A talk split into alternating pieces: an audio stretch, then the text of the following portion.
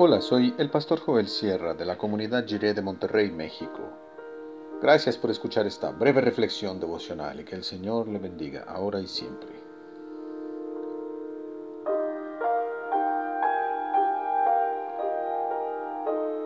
Gloria y paz. Dice el Evangelio de Lucas capítulo 2, del 8 al 14 en la Nueva Biblia Viva por aquella misma región había unos pastores que pasaban la noche en el campo cuidando a sus ovejas. De pronto, un ángel del Señor se les apareció y la gloria del Señor brilló y los envolvió. Los pastores se llenaron de miedo, pero el ángel les dijo, No tengan miedo, les traigo buenas noticias que van a llenar de alegría a todo el pueblo. Hoy ha nacido en la ciudad de David su Salvador, que es Cristo el Señor. Se darán cuenta de que es Él porque lo encontrarán envuelto en pañales y acostado en un pesebre. De repente aparecieron muchos ángeles del cielo que alababan a Dios y decían, Gloria a Dios en las alturas y paz en la tierra para los que gozan de su buena voluntad.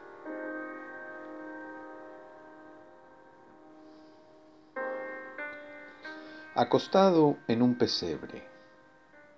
Esa era la señal para reconocer al recién nacido Mesías. No hubo lugar para ellos en el mesón.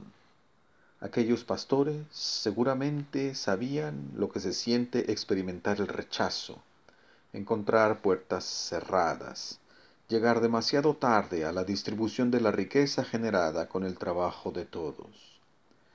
Ellos se encontraban en los niveles más bajos de la escala social, y el relato de la Navidad deja muy claro que es a ellos a quienes los ángeles comunican la noticia. No aparecen en el palacio del rey ni, ni del sumo sacerdote, porque se trata de buenas nuevas de gran gozo para todo el pueblo.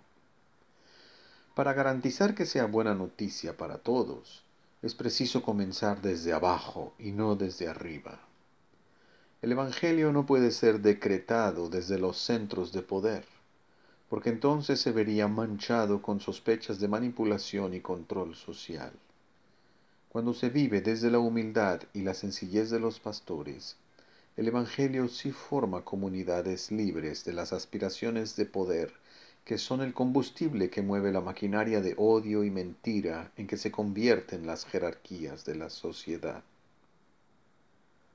Las aspiraciones de los pobres pastores no eran muy diferentes a las nuestras. Recibir un trato digno, cálido y amable, tener paz, tener un futuro.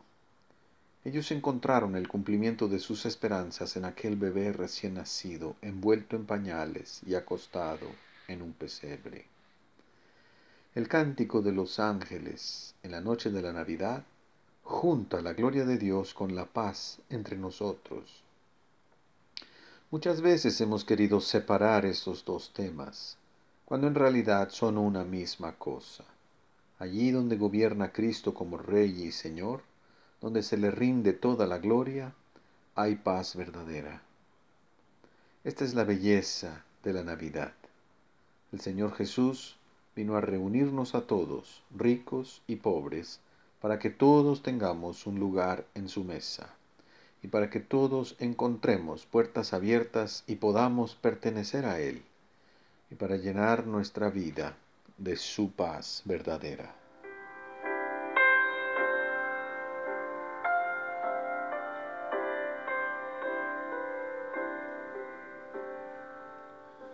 Oremos, Señor, gracias por darnos un lugar en tu mesa.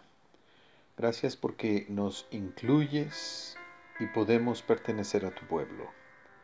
Gracias por enseñarnos la relación entre tu gloria y nuestra paz, que podamos despojarnos de todo lo que nos hace sentir miedo e inseguridad, para poder cantar tu gloria y trabajar por tu paz. Amén.